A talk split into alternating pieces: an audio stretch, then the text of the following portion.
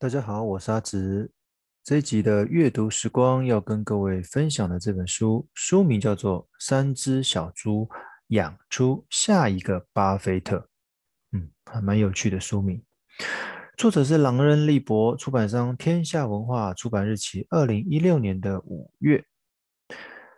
其实说到理财呢，是亲子教育中最容易被疏忽的一环。怎么说？因为大多数的父母呢，都把重心放在如何让孩子学习更多的技能，以便日后能够拼一个好学历，进而找到一个好工作。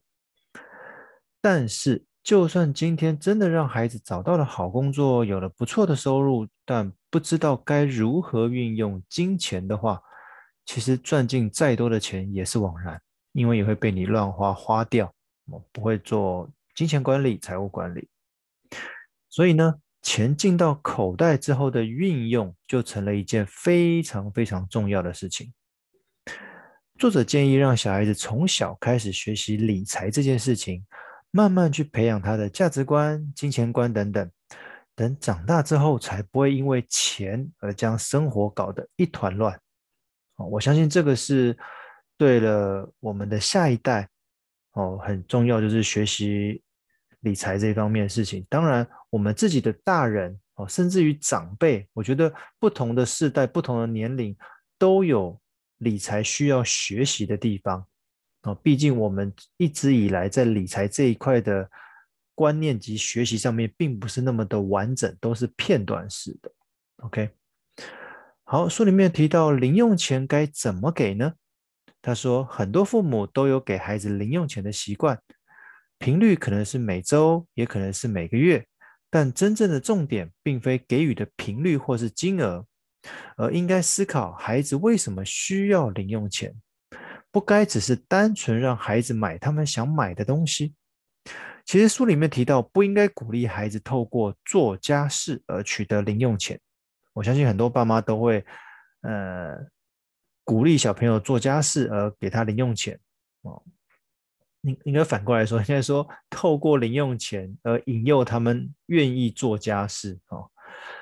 作者会这么说，是因为他觉得做家事是家中每一个分子的义务，可以先让孩子透过简单的家事做起，让他知道家中的每一个人都有分内的家事要做。否则，如果透过零用钱引诱其协助完成家事，那改天如果不提供零用钱了，孩子不就不做家事了吗？哦，当然，我觉得这看，呃，爸妈跟孩子怎么去在零用钱跟家事这边取得一个平衡点呢？哦，毕竟现在，呃，小朋友的生活也的确，大部分小孩子也的生活都过得还不错啦。但是我觉得基本家事在里面提的很好，做家事这件事情是一个算是家中每一份子的义务啦，所以我就觉得大家互相帮忙一下会比较好一些。哦，另外一个作者提到。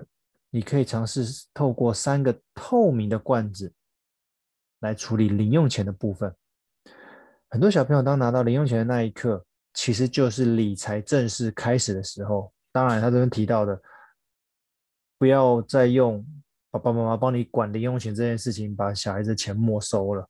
哦，试着留一部分让小朋友去管理他们自己的零用钱。哦，那作者提到这三个透明的罐子给小孩。那分别贴上消费、储蓄跟捐献的标签，让孩子了解这三个罐罐子的不同用途，并清楚为什么要把零用钱分成这三个部分。例如，第一个消费，消费的罐子就是所谓的欲望的克制哦，因为需要跟想要在理财文章中常常被提起这两个名词，让孩子列一个购买清单，在购买之前。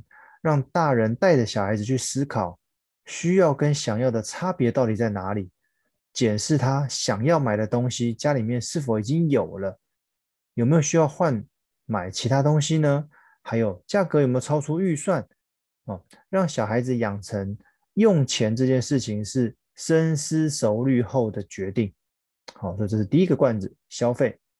第二个罐子，储蓄，它的目的就是耐心的养成。其实花钱并不困难，但如何花，这个就需要教育了。你当然可以全部花光，接着就期待下一次领零用钱的时刻。但是如果你有想要买的玩具，或者你的文具比较贵，可能当次的零用钱会买不起，那你就要透过时间来累积一部分的零用钱，让你下一次有机会消费成功。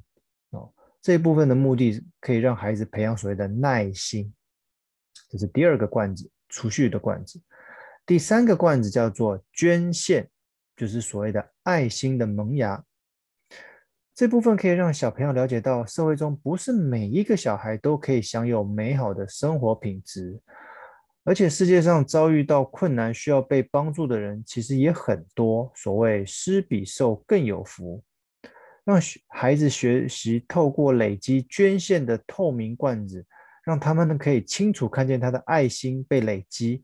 一旦满了，那整罐的爱心就能被实现，这也会让孩子产生所谓的成就感。再来是孩子的金钱观，其实让孩子在学习理财的过程当中，心法更胜于技法。毕竟我们在初阶的理财学习上面，只要观念通了，让孩子有正确的理财方向，之后出了社会，投资工具不过只是辅助他理财罢了。所以作者再次强调。理财教育绝对不能轻忽，让我们一起努力，让孩子的理财从小就开始扎根。哦，如果各位听众你们家中有小朋友的话，我很推荐这本书，鼓励各位去翻翻，里面还有很有趣跟孩子互动的理财方式，分享给各位。好，今天就是我们的分享，书名叫做《三只小猪养出下一个巴菲特》。谢谢各位。